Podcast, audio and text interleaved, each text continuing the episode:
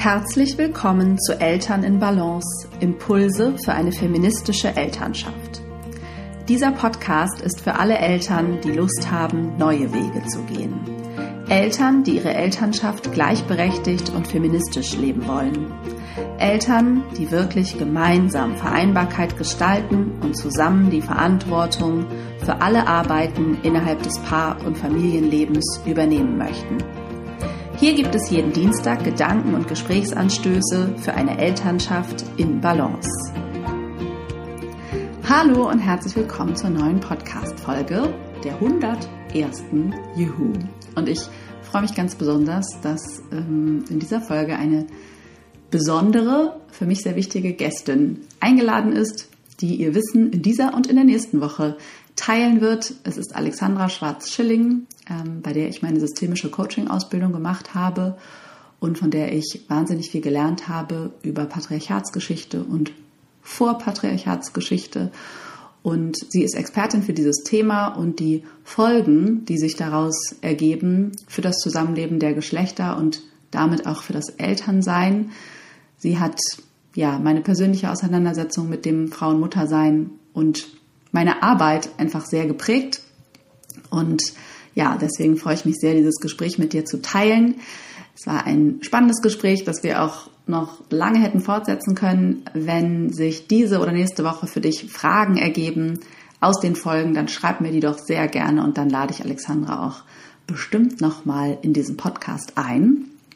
Ähm, bevor es losgeht mit dem ersten Teil unseres Gesprächs, das sich vor allen Dingen eigentlich um die ja, Patriarchatsgeschichte dreht und die Ursachen des sogenannten Patriarchatsschocks, den ja, der viele Eltern und vor allem Mütter trifft, wenn sie eben Eltern bzw. Mütter werden, möchte ich dich darauf hinweisen, dass du aktuell noch bis zum 30. November den Adventskalender für faire Elternschaft kaufen kannst. Der Link dazu ist in den Show Notes. Und ja, gerade wenn dich das Thema gleichberechtigte, faire Elternschaft interessiert, ähm, besorg ihn dir. Es ist wirklich ein, eine super Einstiegsmöglichkeit, sich damit zu beschäftigen oder auch einfach Vertiefungsmöglichkeit. Ähm, das schließt sich ja überhaupt nicht aus, diese Themen präsent zu halten, besonders in dieser Vorweihnachtszeit, in der es oft zu einer Schieflage äh, der Arbeitsverteilung in Familien kommt. Und ja, dieser Adventskalender soll euch auch Hoffnung machen und inspirieren, wie es möglich ist und ähm, ja, wie es ganz praktisch auch aussehen kann, eine gleichberechtigte Elternschaft zu leben. Ich habe diesen Kalender nicht allein gestaltet, sondern gemeinsam mit vier anderen tollen Frauen, die alle Expertinnen für das Thema sind. Und der Kalender ist so ein bisschen aufgebaut wie so ein Mini-Online-Kurs.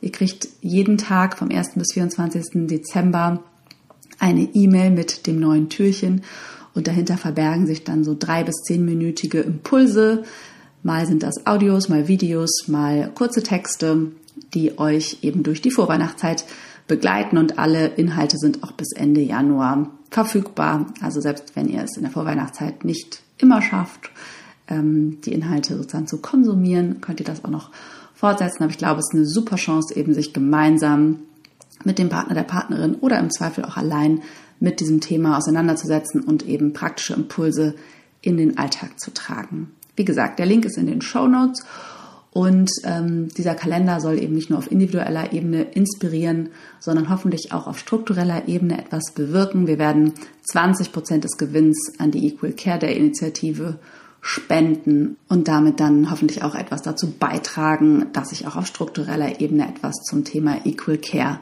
tut. Ja, und jetzt geht's los mit dem Gespräch mit Alexandra Schwarz-Schilling. Viel Freude, Inspiration und ja, Gedanken und Gesprächsanstöße, die dieses Gespräch auf jeden Fall bietet. So, hallo und herzlich willkommen in meinem Podcast, liebe Alexandra. Ich freue mich sehr, dass du heute da bist.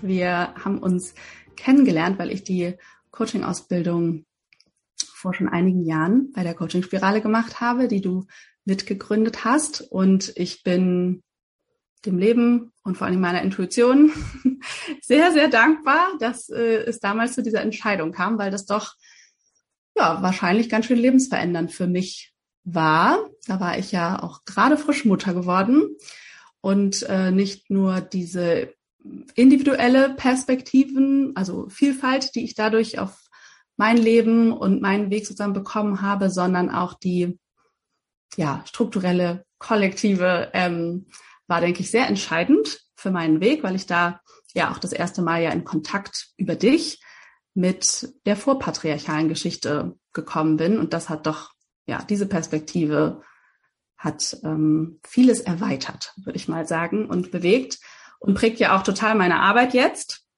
Insofern herzlich willkommen nochmal und schön, dass du da bist. Ja, vielen, vielen Dank für die Einladung. Ich freue mich sehr. Ich freue mich natürlich auch sehr, immer wieder zu merken, ja, ich erreiche damit Menschen, ich erreiche damit Frauen, die tragen dieses Wissen weiter, machen da was draus. Das ist für mich ja auch wirklich immer ein, ein Geschenk, mhm. ein echtes Geschenk. Und ich freue mhm. mich sehr, dass du dich so für dieses Thema, ja, auf dieses Thema eingelassen hast und so viel draus machst. Finde ich mhm. ganz toll. Und ich gerade natürlich das Thema Elternschaft ist ja praktisch wie so ein spezieller Blick auch auf dieses Thema und ganz wichtig heute. Mhm. Ja. Ja, vielleicht magst du noch einmal dich auch vorstellen und sagen, was du eben auch noch neben der Coaching-Ausbildung, die du leitest oder gibst, ähm, alles machst, weil ja eben dieses, die Forschung ähm, zur Patriarchatskritik oder vorpatriarchalen Geschichte und was alles daraus bei dir entstanden ist, ja auch noch ein großer Teil deines Lebens ist. Ja, das stimmt. Ich habe ja damit sogar schon angefangen mit dieser Forschung, bevor ich überhaupt die Coaching-Spirale äh, gegründet habe. Ähm, und zwar auch, also in den 90er Jahren, im Grunde genommen habe ich angefangen, mich damit zu beschäftigen seit Ende der 80er Jahre, als ich in Nordamerika war und dort bei dem äh, nordamerikanischen indigenen also ein wesentlich gleichberechtigteres, gleichwertigeres Weltbild kennengelernt habe und dabei mir ganz stark auffiel, dass in unseren Weltbildern und Theologien, egal ob jetzt europäisch oder asiatisch, echt eine Schieflage besteht. Und ähm, ich habe dann äh, eben tatsächlich von da ausgehend angefangen zu gucken, dass, was, was ist denn da eigentlich los? Und dann bin ich auf die sogenannte Matriarchatsforschung gestoßen, von Dr. Heide Göttner-Abendroth. Und von da hat sich das weiterentwickelt. Meine Mutter fing ebenfalls an, sich sehr für das Thema zu interessieren, hat in den 90er Jahren stark recherchiert für ein Buch, das sie dann 2004 veröffentlicht hat. Das heißt, die Ehe Seitensprung der Geschichte. Also da geht es um die Geschichte und die Entstehung der Ehe.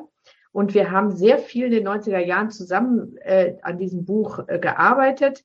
Wir haben dann ähm, auch eben, also von da aus sozusagen nahm das seinen Lauf und ließ mich auch nicht mehr los. Und ich habe das dann nochmal weiter vertieft äh, bezogen, auch was bedeutet dieses Wissen, äh, dieses Erbe für die Mann-Frau-Beziehung. Das war so mein Fokus. Mhm. Äh, und dazu habe ich ja dann auch äh, eben zwei Bücher veröffentlicht, zusammen mit Christine, die immer den individuellen Teil bedient hat äh, gemeinsam frei sein, erschien dann 2008. Mhm. Und äh, seit 2002 habe ich dazu Seminare gegeben und ähm, für Frauen hauptsächlich, weil es halt erstmal darum ging, Frauen dafür ein Bewusstsein ähm, zu geben, dass es etwas anderes gibt als unsere patriarchale Realität, die wir ja oft gar nicht wahrnehmen. In der sind wir halt einfach. Das ist wie das Wasser, in dem wir schwimmen und die viele Frauen eben erst kalt erwischt, wenn sie Mutter werden. Ähm, und vorher denken sie, wo ist das Problem? Hm. Und, äh, mal abgesehen davon, äh, dass wir hier vergleichsweise paradiesische Zustände haben, im, im Unterschied zu vielen anderen Wel äh, Regionen auf der Welt, die immer noch zutiefst patriarchal sind. Und ähm, ja, also das, äh, deswegen ist das, diese Arbeit habe ich deswegen auch schon früh eben in die Coaching-Spirale integriert mit diesen Seminaren und inzwischen habe ich das umgewandelt in eine Online-Ausbildung, die heißt gemeinsam frei sein, so dass die kann jeder ähm, jederzeit ähm, von egal welchem Ort aus kann äh, praktisch davon profitieren. Das ist wirklich gesammeltes Wissen aus 30 Jahren, sehr komprimiert und ähm, wer dann weiter noch tiefer gehen möchte, der kann dann den Zyklus mit den Live-Calls dazu äh, buchen, wer mhm. wirklich durch den Prozess gehen will und das mit anderen zusammen. Aber ähm, Ansonsten, klar, halte ich ständig irgendwelche Vorträge oder bin auf Online-Kongressen ähm, zu diesen Themen eben unterwegs, weil es jetzt natürlich zum Glück auch soweit ist, dass auch die Männer sich anfangen dafür zu interessieren und es auch höchste Eisenbahn ist, ähm, die Männer mitzunehmen, sage ich jetzt mal. Ne? Die Männer kommen jetzt erst so langsam in diese Phase, wo sie merken, hm, ist irgendwie, ich weiß auch selber nicht mehr so genau. Das hat natürlich bei den Frauen viel früher angefangen. Die hatten einfach früheren Leidensdruck und bei den Männern kommt das jetzt erst. Und ähm, die brauchen dringend Unterstützung, genau wie die Frauen eben auch Unterstützung brauchten und auch immer noch brauchen.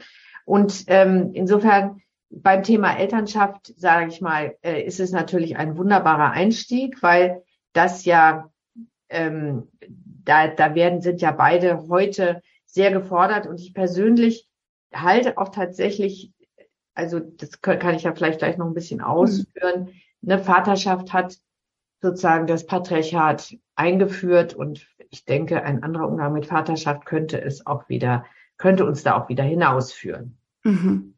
Ja, super spannend. Du hast es ja gerade schon gesagt, ne? Vor allen Dingen wird's, ähm, wenn man Eltern wird oder Mutter wird, vor allen Dingen, haut's einen dann oft so richtig um. Vorher sind es vielleicht so kleine Irritationen, die genau. manche mehr und manche weniger spüren, ne?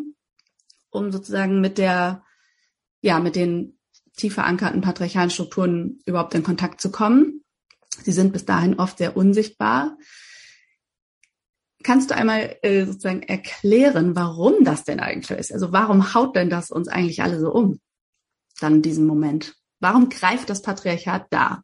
weil es eigentlich ist das Patriarchat, ähm, also das ist jetzt natürlich eine sehr, wie soll ich sagen, aus dem Kontext gerissen, hört sich das wahrscheinlich super dramatisch und provokant an, aber das Patriarchat ist eigentlich bemüht, die Mutter abzuschaffen. Mhm. Und, äh, und das, oder beziehungsweise hat eben die Mutter ermordet, könnte man auch sagen. Das Patriarchat ist eigentlich der Muttermord.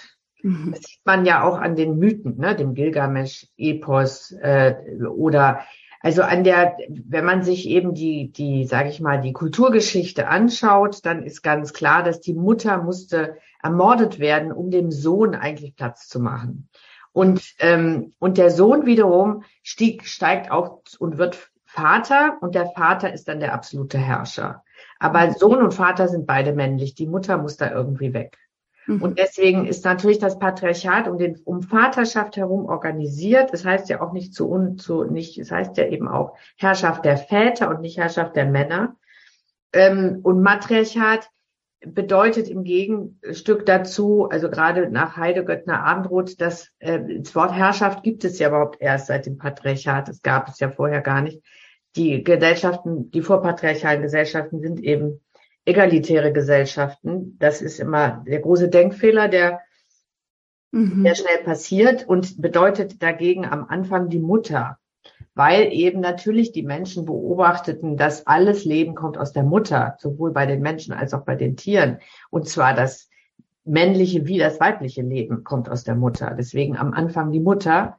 Und diese, sage ich mal, vorpatriarchale Zeit hat halt fast, also mindestens 500.000 Jahre, also unsere Hominiden-Entwicklung, unsere Entwicklung zum Homo sapiens äh, war so organisiert um, um die Mutter herum, sonst hätten wir gar nicht überlebt als Spezies, mhm. ne, um die Mütter und Kinder herum. Und ähm, das heißt Mütter im Zentrum und nicht Mütter in einer Hierarchie ganz oben.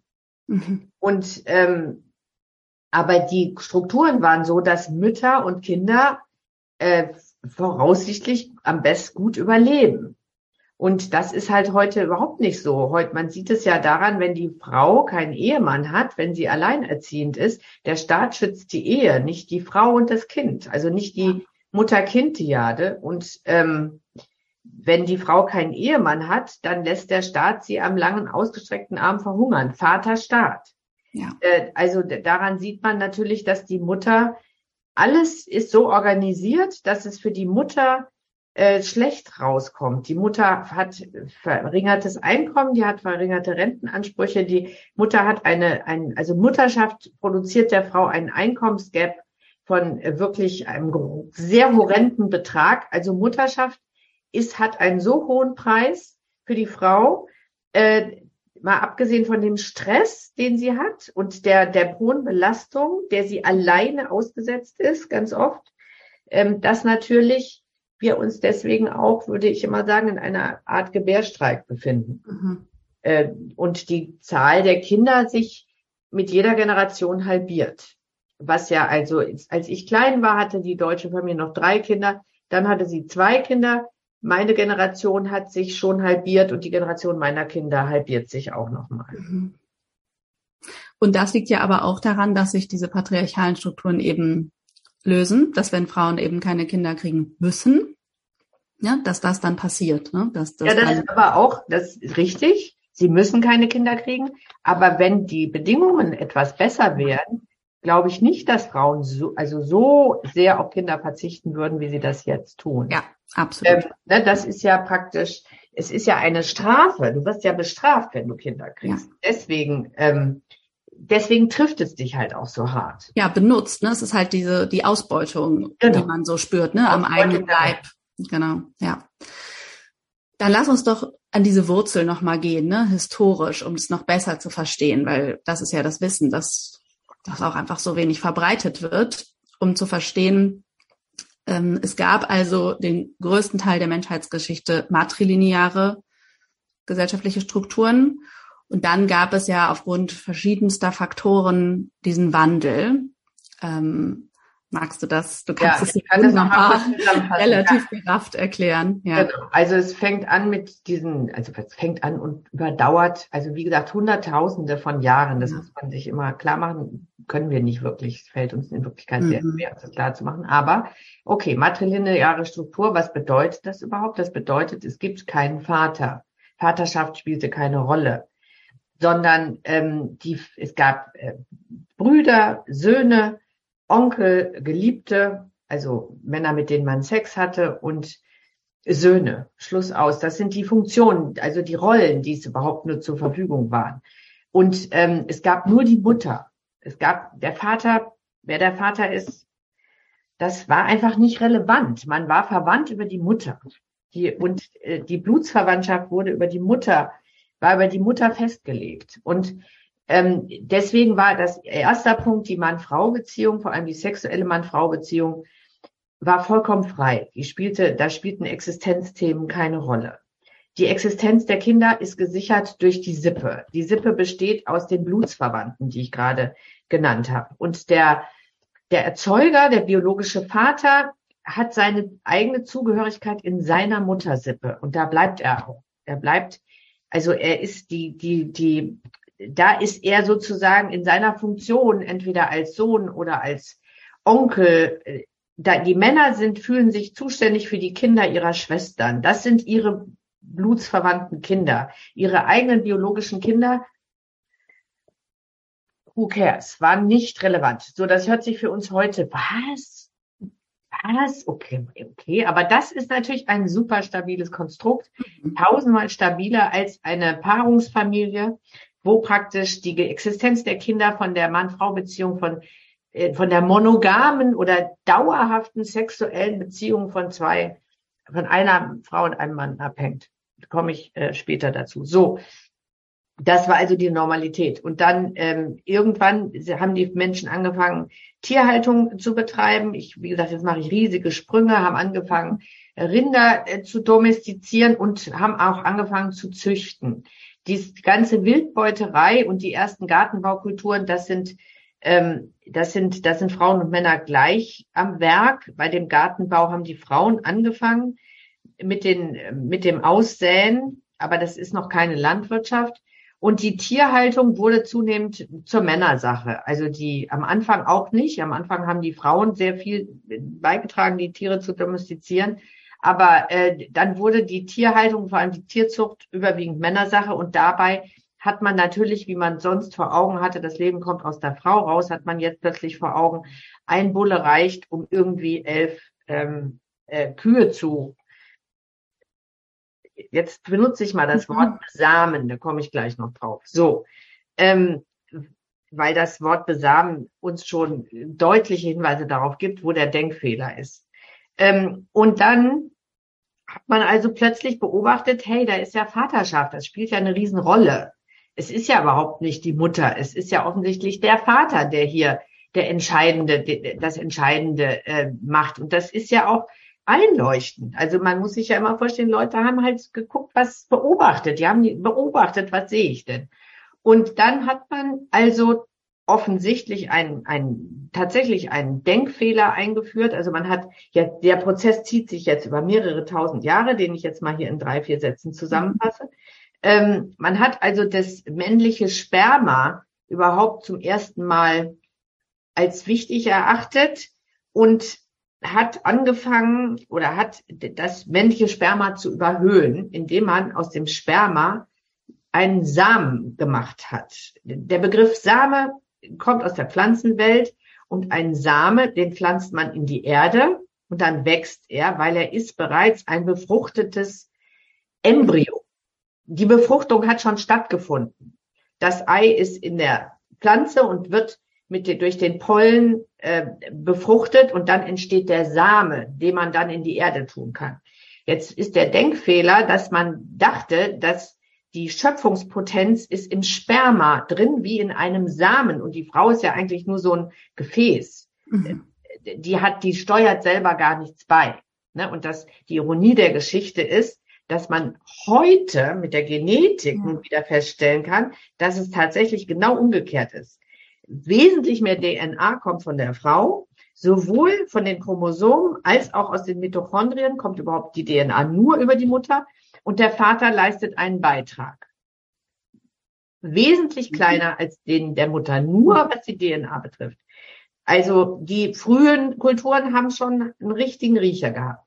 So, jetzt wurde aber der, das Sperma eben so über, als Samen überhöht, so dass man sich vorstellen muss, dass die, von der Weltanschauung her wurde die Schöpfungspotenz, die Fähigkeit zu kreieren, die, in die praktisch im weiblichen Körper repräsentiert war, äh, durch die, ne, man hatte die ganzen vielen Statuetten, die ganze Verehrung für das weibliche Prinzip. Der weibliche Körper war praktisch ein Repräsentant dieser Schöpfungsinstanz und diese wurde weg von den Frauen hin zu den Männern verlagert.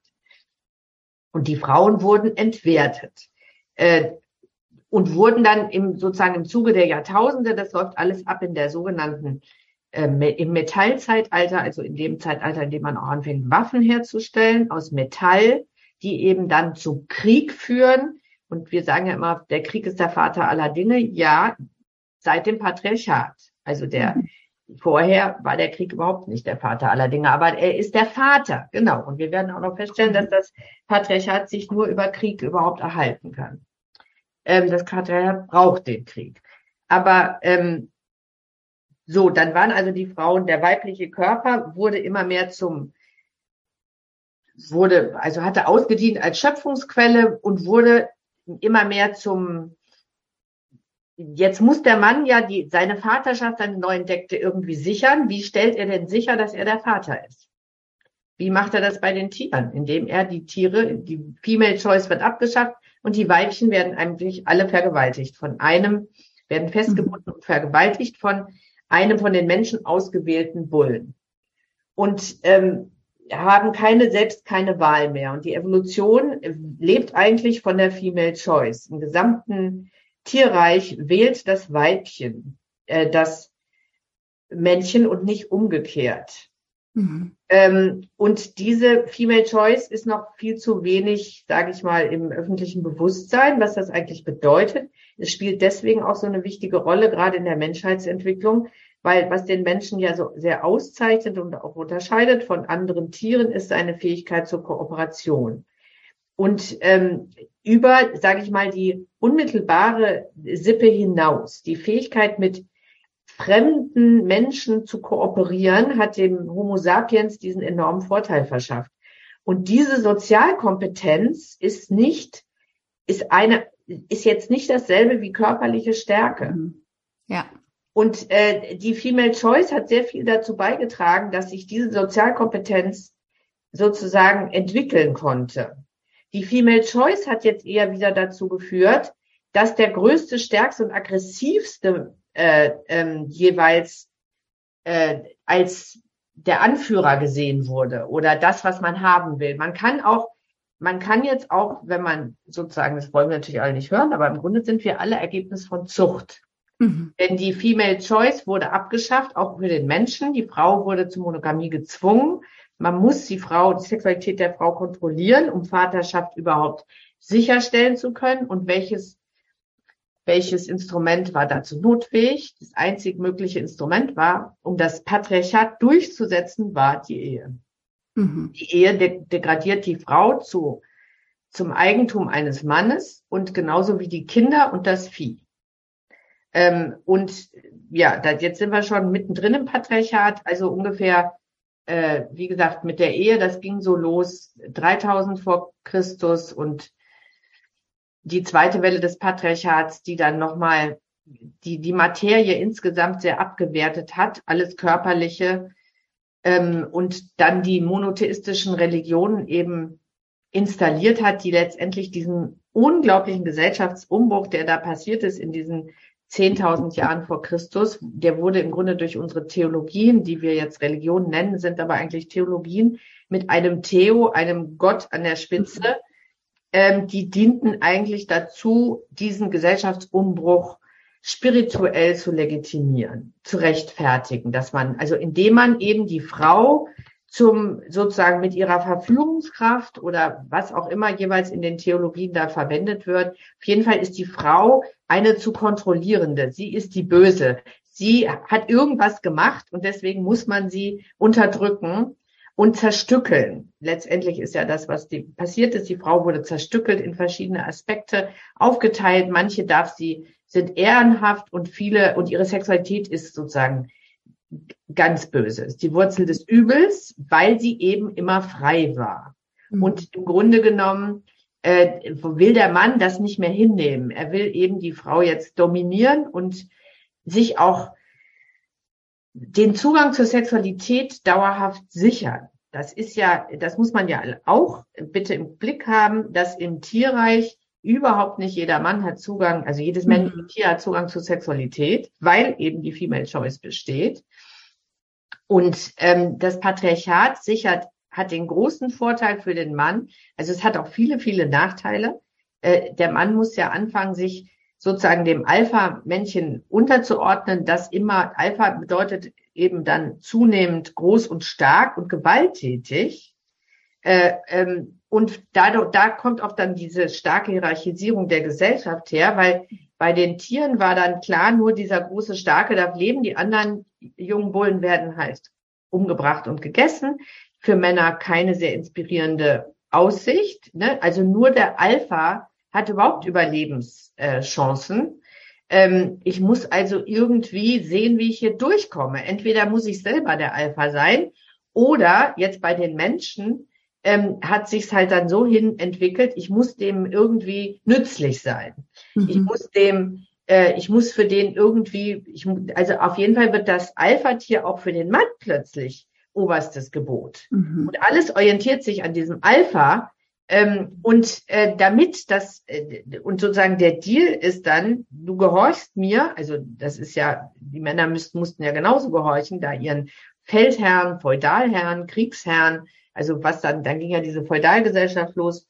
Ähm, dafür kriegst du eine Frau, du hast Zugang zur Sexualität immer, die gehört dir, mit der kannst du machen, was du willst. Und du hast eben Gefolgschaft gesichert durch die Kinder. Also du, diese, also das ist ein riesiger Gesellschaftsumbruch. Und äh, für den musste eben dann die spirituelle Rechtfertigung her. Und die haben wir allesamt im ersten Jahrtausend vor Christus. Der Islam ist etwas nach Christus, aber ist alles im selben Zeitfenster entstanden. So, dann war es also geschehen. Es war geschehen auch um die, die Wertigkeit des Körpers. Äh, und es wurde jetzt praktisch der Geist verherrlicht und da durften Frauen auf keinen Fall Zugang dazu haben. Mhm. Frauen wurden davon ausgeschlossen. Also um sie auf jeden Fall klein zu halten. Also dass diese Gefahr der, der, der machtvollen Frau und die Macht der Frau ist ihre Sexualität, ihre Female mhm. Choice. Das ist mhm. ihre, das ist das, was an, was da an der Frau so provozierend ist und was man unbedingt äh, was man unbedingt als, äh, als patriarchale Gesellschaft kontrollieren muss. Mhm. Ja, diese, diese, komplette ja. Verdrehung ist einfach immer wieder, kann einfach nur sprachlos wieder lassen, ne? Von sozusagen dieser, ich habe dann immer das Bild des Kreises und dann diese starke Hierarchie sozusagen ja. äh, auf der anderen Seite, dass sozusagen diese Unterdrückung dann ja auch so auswegslos ist, weil sobald der Erste, die Erste unterdrückt ist, braucht man den Nächsten sozusagen. Also man trägt es immer weiter, um es auszuhalten. Ne?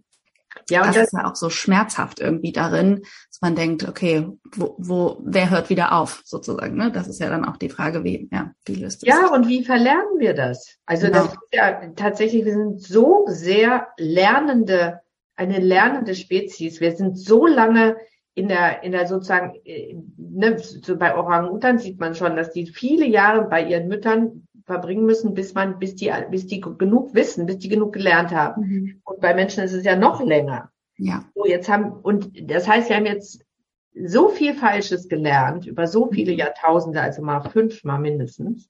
Mhm. Wie werden wir das wieder los? Ja. Weil wir eben lernende Wesen sind. Ja. Äh, und genau wie du sagst, wir haben jetzt gelernt, ich werde getreten, ich werde unterdrückt. Wo kann ich das weitergeben? Mhm. Ja. Ne, und so geht es immer, immer weiter. Und ja. Ein, eine Spirale aus Angst und Gewalt, äh, Schuld und Reue. Ja. Ja, besonders das Schuldthema, ja auch super spannend oder dieses Konzept. Ich habe aber gerade gedacht, also wir, wir beide haben ja ein paar Ideen, wie man es, äh, wo man anfangen könnte. Vielleicht aber noch nicht ganz so schnell nochmal zu dieser Trennung von Körper und Geist habe ich gerade gedacht, weil das ja für Frauen auch eine der Haupt- oder großen inneren Irritationen sozusagen ja auch immer wieder ist, dieses, dieses abgewertete Gefühl, dass wir ja praktisch schon, hätte ich fast mit der Muttermilch wieder gesagt, also dass wir sozusagen sofort mitbekommen, scheinbar weniger äh, wert zu sein, ja, ein großes Thema, diese, diese Selbstwert und äh, sozusagen genau, als sei das ja eben so, naja, das schwächere Geschlecht, ähm, in Anführungsstrichen.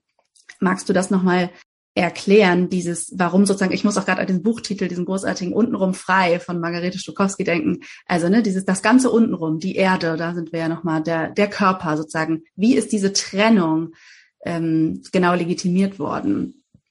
Naja, also ähm, das ist ja, das ist ja in dem, also zum Beispiel Männer wollen eigentlich verehren und begehren. So, das Begehren ähm, ist im Grunde genommen eben kriminalisiert worden. Und zwar dummerweise langfristig, es hat sich komplett verselbstständigt. Auch für die Männer ist das Begehren kriminalisiert worden. Also ursprünglich ging es nur darum, die Sexualität der Frau zu kontrollieren. Und mhm. dadurch, dass man, also wie gesagt, die Dinge verselbstständigen sich ja. Es ist jetzt nicht so, dass da einer sich überlegt hat, das machen wir jetzt mal so, sondern es passiert dann. Äh, eins kommt zum anderen, das geht immer weiter und dann kommen so ein paar falsche Leute an die Macht und bringen es nochmal voll in die falsche Richtung. Und solche Leute waren natürlich zum Beispiel Augustinus und Paulus, die also dann auch nochmal äh, eben jede Art von Körperlichkeit verteufelt haben. Also zuerst war, wie gesagt, ging es nur darum, die Sexualität der Frau zu kontrollieren. Sexualität als solches war noch nicht kriminalisiert. Dass man dann die Sexualität so kriminalisiert hat, ähm, sollte halt helfen, die Monogamie äh, weil das, wie gesagt, dass viele von diesen Ehegesetzen haben, galten sowieso nur für die sogenannte Oberschicht. Inzwischen gab es ja eine durchhierarchisierte Gesellschaft, leider schon. Und die, diese Gesetze galten immer nur für die Oberschicht. Die anderen Schichten hatten eh nichts zu melden. Also da war immer noch viel Durcheinander. Mhm. Und ähm, das Durcheinander war ja bedrohlich für das mhm. Patriarchat. Und deswegen musste praktisch die, die Monogamie äh, zwanghaft verordnet werden. Und deswegen wurde im Grunde genommen die Sexualität als etwas Böses verkauft dann von den Theologien. Und, äh, und damit hat man eben den Körper nicht nur entwertet, man hat ihn kriminalisiert. Er ist die Wurzel des Bösen. Und wie gesagt, besonders der Körper der Frau, weil der verführt den Mann. Und ähm, diese, die, das heißt, es geht nicht nur um, der ist nichts wert. Es geht darunter sind noch diese ganzen, ich, mein Körperlichkeit ist was Böses, was Verwerfliches. Und bis heute sind diese sind diese Kommandos oder diese, diese, diese unbewussten Überzeugungen sind komplett in unser Bild von Sexualität integriert, was man ja auch daran sieht, dass viele, also dass Sexualität sollte irgendwie schmutzig sein. Also wie kommt man überhaupt auf so eine Idee? Mhm. Äh, weil es eben daherkommt, dass Sexualität eigentlich was Böses ist. Jetzt, und das hat sich halt auch wieder so weit verselbstständigt, dass es dann überhaupt nur noch Spaß macht, wenn es böse mhm. oder schmutzig ist oder irgendwie anrüchig oder irgendwie, was natürlich also an sich schon ein vollkommen wahnsinniger Gedanke ist. Äh, denn natürlich ist Sexualität überhaupt nicht schmutzig. Äh, das, äh, das, aber daran kann man halt gut sehen. Ne? Das sind so Verknüpfungen, muss man sich vorstellen, mhm. die hier, äh, die, die über Jahrhunderte weitergegeben werden. Und und entsprechend äh, ist praktisch die ist das für alle nach hinten losgegangen. Für die Männer ja genauso, weil die Männer mhm. im Grunde genommen ihr eigenes Begehren, weil die haben ja nicht aufgehört, Frauen zu begehren. Äh, das Problem ist jetzt, begehren sie etwas Verwerfliches, ein Entwertetes, etwas, ja, etwas Minderwertiges. Sie begehren ja immer noch, aber jetzt ist ja die Frau nicht mehr das, was sie mal war wonach man sich sehnsuchtsvoll oder lustvoll äh, sehnen durfte. Etwas Heiliges, was Schöpfungspotenz ähm, verkörpert, sondern eben etwas Minderwertiges. Und dadurch ist mein eigenes Begehren als Mann auch minderwertig, sündhaft und schuldig. So, zack. Da hast du die Schuld volle Kanne überall drin. So, das war der erste Teil meines Gesprächs mit Alexandra Schwarz-Schilling. Nächste Woche kannst du dir den zweiten Teil anhören, in dem wir dann ja noch mehr darüber sprechen, was die Folgen dieser Geschichte für uns persönlich auch bedeuten und welche Perspektiven wir daraus entwickeln können. Ähm, wenn dir dieser Podcast gefällt, dann freue ich mich sehr, wenn du ihn bewertest. Du kannst ihm fünf Sterne geben bei Spotify, bei iTunes und du kannst bei iTunes auch eine Referenz schreiben. Das hilft diesem Podcast wirklich sehr und es macht einen großen Unterschied, wenn du dir da kurz die Zeit nimmst, dass auch andere Eltern ihn finden können. Und natürlich kannst du ihn auch jederzeit anderen Eltern empfehlen, ihn mit ihnen teilen. Und ich danke dir für jeden Support, den du diesem Podcast und der Arbeit, die in diesen Folgen steckt, schenkst. Liebe Grüße zu dir und bis zur nächsten Woche. Alles Liebe.